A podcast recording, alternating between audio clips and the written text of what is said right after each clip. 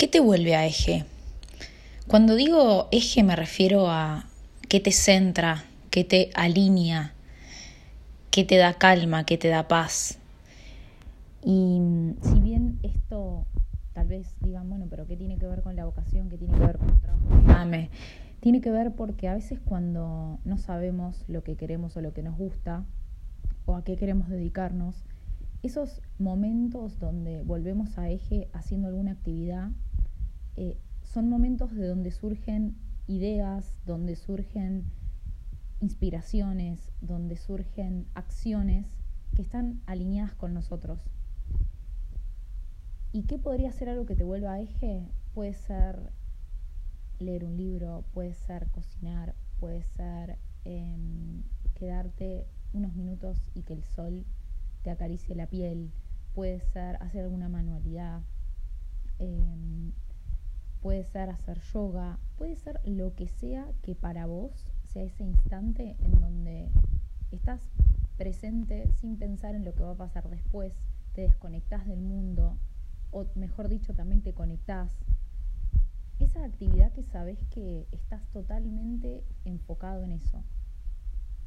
Y me parece súper importante, independientemente de que esa actividad después pueda llegar a ser nuestra vocación o no, que existan esas actividades en nuestro día a día que, que nos vuelvan a eje.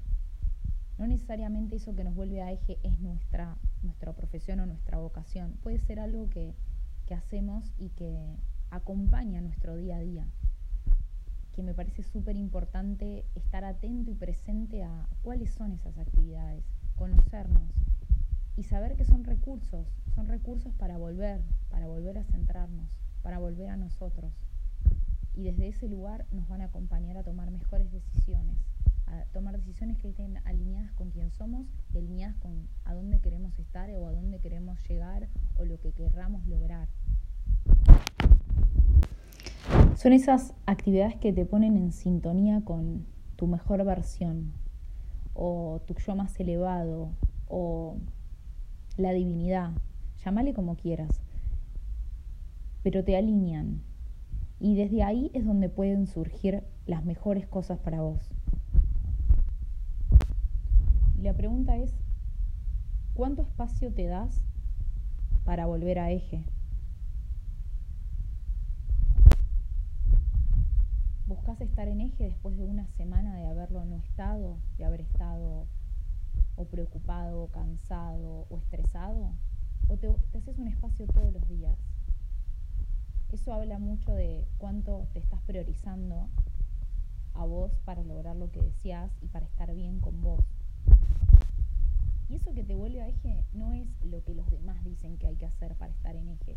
Muchas veces sucede que, que, no sé, se habla de la meditación, entonces muchas personas dicen, no, bueno, tengo que meditar y lo tengo que hacer. Y tal vez esa no sea la actividad en la cual la persona vuelve a eje. Tal vez esa persona vuelve a eje eh, trasplantando sus plantas, tocando la tierra, haciendo jardinería o cocinando. Cada uno tiene su actividad que lo vuelve a eje y es totalmente personal. Obviamente está buenísimo escuchar lo que otros hacen e inspirarnos y ponerlo en práctica en nuestro propio cuerpo y ver qué sucede, pero es algo personal tuyo y no va desde el lado de la obligación de porque otro lo hace hay que hacerlo, sino más bien porque vos te haces ese espacio para sentirte nuevamente alineado, para sentirte que estás sintiendo, que estás presente, que sentís tu cuerpo, que la vida no te pasa por encima y de repente abriste los ojos y no te diste ni cuenta. A mí me gusta escuchar mucho los audios de Esther Hicks, em, que si quieren después búsquenla, tiene muchas conferencias en YouTube sobre todo.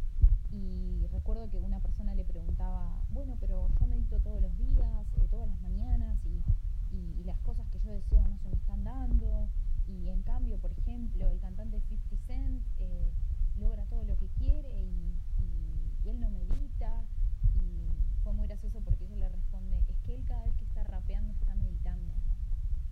Entonces ese es el punto.